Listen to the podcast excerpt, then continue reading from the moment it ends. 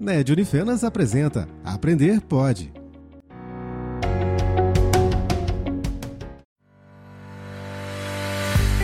Olá, caro ouvinte. Meu nome é Rosana Fernandes, sou aluna do quarto período do curso de Pedagogia da Unifenas. Hoje eu vim contar para vocês sobre a importância da rotina na educação infantil. Mas para começar, o que seria a rotina? Segundo Barbosa, a rotina é uma categoria pedagógica que os responsáveis pela educação infantil estruturaram para, a partir dela, desenvolver o trabalho cotidiano nas instituições de educação infantil, contemplando as especificidades da criança. Sendo assim, pensamos: qual seria o ideal de rotina seria pensar na individualidade e bem-estar da criança, sendo um processo de adaptação. A rotina é seguida de diferentes atividades que acontecem no dia a dia. É essa sequência que vai possibilitar que a criança se oriente na utilização do tempo e do espaço para que ela se desenvolva. Então, o que seria uma rotina adequada? A rotina adequada é um instrumento construtivo para a criança, pois permite que ela estruture sua independência e autonomia, além de estimular sua socialização. A rotina se torna efetiva quando proporciona sentimento de estabilidade e segurança e liberta os pequenos do sentimento de estresse e ansiedade. A partir dessa rotina, as crianças e professores terão um sentimento de segurança e previsão do que irá acontecer. Mas como a rotina se constitui? Ela se constitui em diferentes momentos que são privilegiados para trabalhar tanto atividades agitadas quanto atividades calmas. E é isso que nos faz pensar em outra questão. O que o professor deve levar em conta ao planejar sua rotina? Deve levar em conta, primeiramente, a rotina da escola, pois existem momentos em que a escola se encontra mais silenciosa. E são nesses momentos que o professor deve planejar passar atividades que exigem mais concentração, tipo leitura, quebra-cabeça, etc. Já nos momentos de mais agitação da escola, o professor deve planejar passar atividades como jogos, desenhos, brincadeiras, enfim, atividades em que o barulho não atrapalhará a concentração e o desenvolvimento das atividades. Ao elaborar essa rotina, o professor deve tomar cuidado com o ambiente, levando sempre em conta a segurança e o desenvolvimento da criança, pois a rotina deve atender às necessidades e deve ser uma fonte de segurança para todos.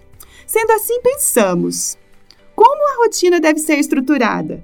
Deve ser estruturada a partir de cada faixa etária, levando em conta o desenvolvimento e aprendizagem das crianças. Quanto menor a criança, maior a necessidade de haver uma rotina diária na sua escola. Vamos lá! De, um, de 0 a 1 um ano, o educador deve incluir na rotina cuidados fundamentais para manter a saúde física, do bebê, dar colo, banho, trocar, alimentar, ninar. Além disso, as crianças precisam desenvolver iniciais com a linguagem oral e conquistar os movimentos.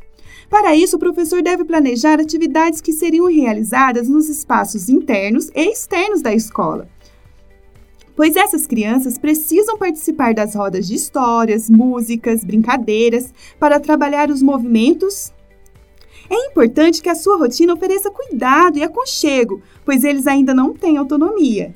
Já de 2 a 3 anos, deve ser incluído na rotina jogos simbólicos, como regra para uma boa convivência, desafio de autocuidado, como por exemplo lavar as mãos, limpar o nariz, calçar os sapatos, etc.